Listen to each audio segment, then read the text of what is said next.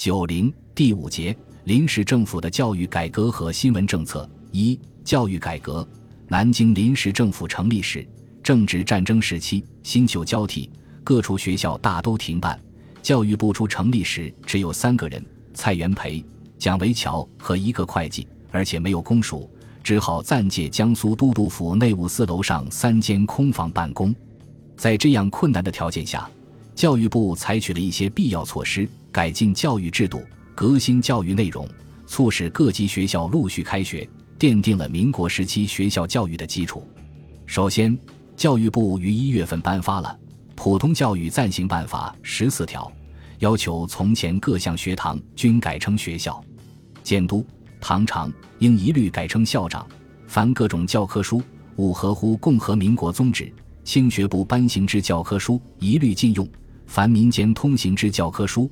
其中如有尊崇满清朝廷及旧式官制、军制等课程，并避讳抬头字样，应由各该书局自行修改，呈送样本于本部及本省民政司、教育总会存查。小学读经科一律废止，旧时奖励出身一律废止。初，高等小学毕业者称初高等小学毕业生；中学校、师范学校毕业者称中学校、师范学校毕业生。与《普通教育暂行办法》颁发的同时，又颁发了《普通教育暂行课程标准》十一条，规定了小学、中学、师范学校各种暂行课程表，这各校遵行。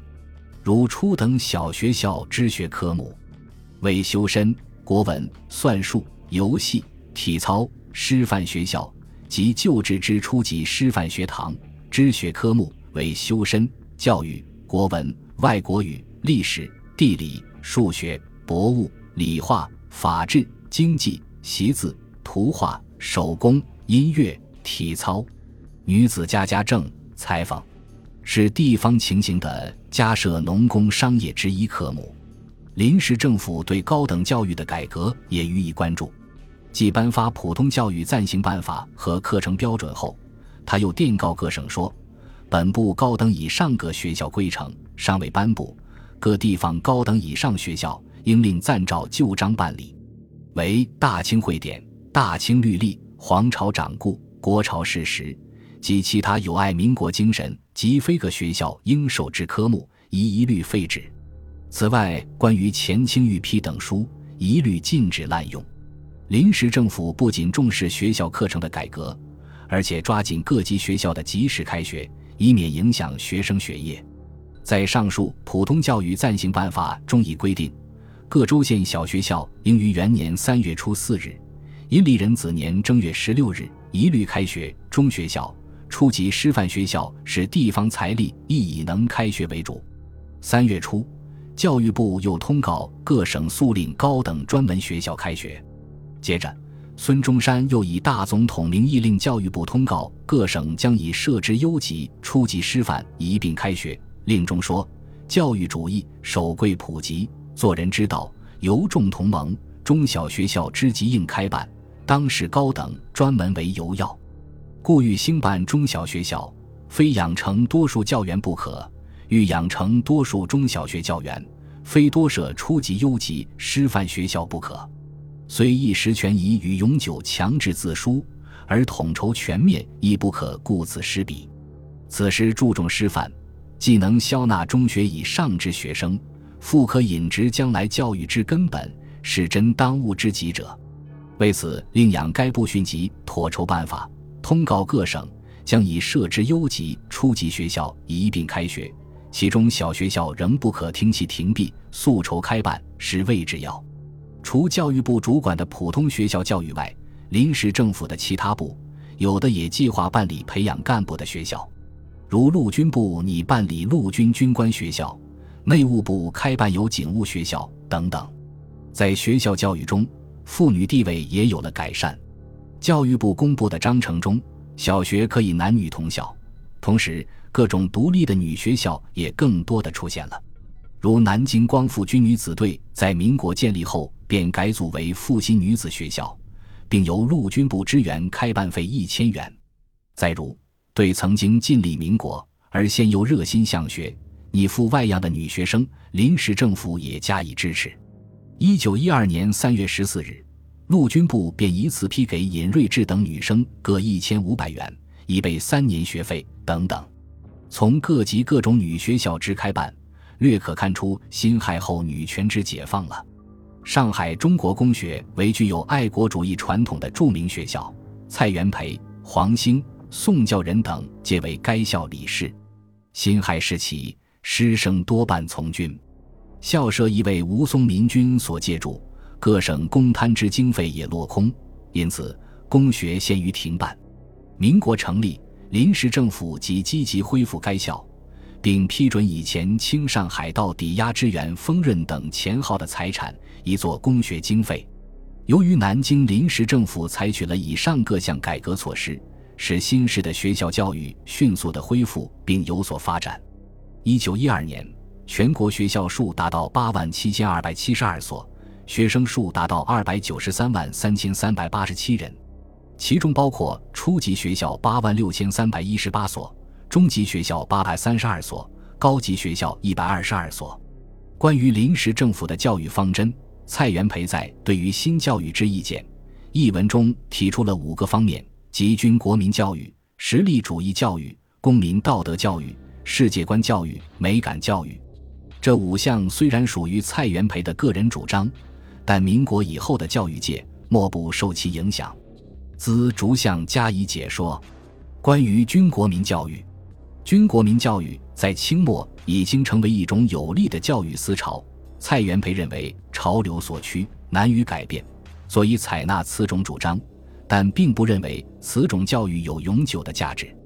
他说：“夫君国民教育者，与社会主义喘迟。”在他国已有道消之兆，然在我国则强邻逼处，急图自卫，而历年丧失之国权，非凭借武力是难恢复。且军人革命以后，不保无军人执政之一时期，非行举国皆兵之制，将使军人社会永为全国中特别之阶级，而无以平均其势力。关于实力主义教育，封建的教育脱离社会生活实际。培养出来的人没有谋生的技能，实力主义教育在于改革这种弊端，使受教育者获得谋生的知识与技能。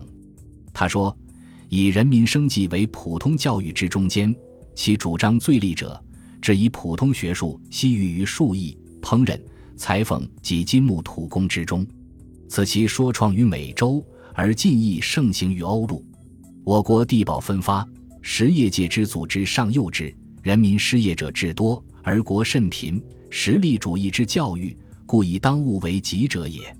关于公民道德教育，蔡元培认为，道德教育在于培养人具有自由、平等、博爱的思想，这种教育是其他教育的根本。他说：“何谓公民道德？于法兰西之革命也，所标接者曰：自由、平等、亲爱，道德之要只尽于是矣。世界观教育。”目的是要打破二千年来墨守孔学的旧习。他说：“寻思想自由、言论自由之功利，不以一流派之哲学、以宗门之教义固其心，而唯识实玄亦无方体，无中始之世界观以为古。如是之教育，无无以明之，明之曰世界观教育。”蔡元培认为，美感教育是实现教育目的手段。他说。美感者，含美丽与尊严而言之，介乎现象世界与实体世界之间而为之精良。此为康德所创通。教育家欲由现象世界，而引以到达于实体世界之观念，不可不用美感之教育。蔡元培并以中国古代儒家的教育来论证他的五方面教育说：于知识，魁典乐而教胄子以九德，德育与美育之教育也。州官以乡三务教万民，六德六行德育也；六艺之社育，军国民主义也；书数实力主义也。礼为德育，而乐为美育。他还以西方之教育来论证他的五方面教育说：希腊人之教育为体操与美术，即军国民主义与美育也。欧洲近世教育家如海尔巴托士，纯持美育主义；今日美洲之德福一派。则纯持实力主义者也。他又从教育界的三欲说概括他的五欲说：军国民主义为体育，实力主义为治愈，公民道德及美育皆疲于德育，而世界观则统三者而异之。蔡元培是一个资产阶级自由主义教育家，他的哲学思想和教育思想大都来源于西方，或来自德国，或来自美国，或来自其他西方各国。这些西方资产阶级学说都是以超阶级的姿态出现的。蔡元培也是这样在中国宣扬的，把资产阶级教育说成是超阶级教育，这当然是错误的。但是，这种教育思想在当时中国的具体条件下，却具有反封建专制主义教育的进步作用。蔡在上文的最后说：“满清时代，所谓钦定教育宗旨者，曰忠君，曰尊孔。忠君与共和政体不合。”尊孔与信教自由相违，敢于反忠君，敢于反尊孔，这种精神是难能可贵的。本集播放完毕，感谢您的收听，喜欢请订阅加关注，主页有更多精彩内容。